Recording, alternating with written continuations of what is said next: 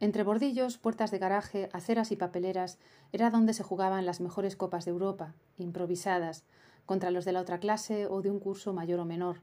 Allí estaban sus recuerdos de infancia, a los que volvía en los peores momentos, cuando el presente le superaba.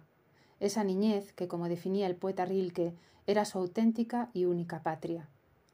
Es la de Rilke una patria bien distinta a la de la novela de Fernando Aramburu, a la de la serie del famoso canal de streaming, donde el escenario es un conflicto en el que no existen ganadores.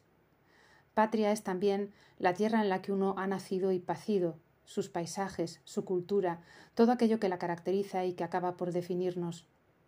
Hoy traemos una imagen en la que lo autóctono tiene especial importancia, se mezcla y empata con piezas de todas partes y consigue crear un ambiente que huele a patria. Sister Light Lamp, designed by Federico De Mayo for Zafferano Italia.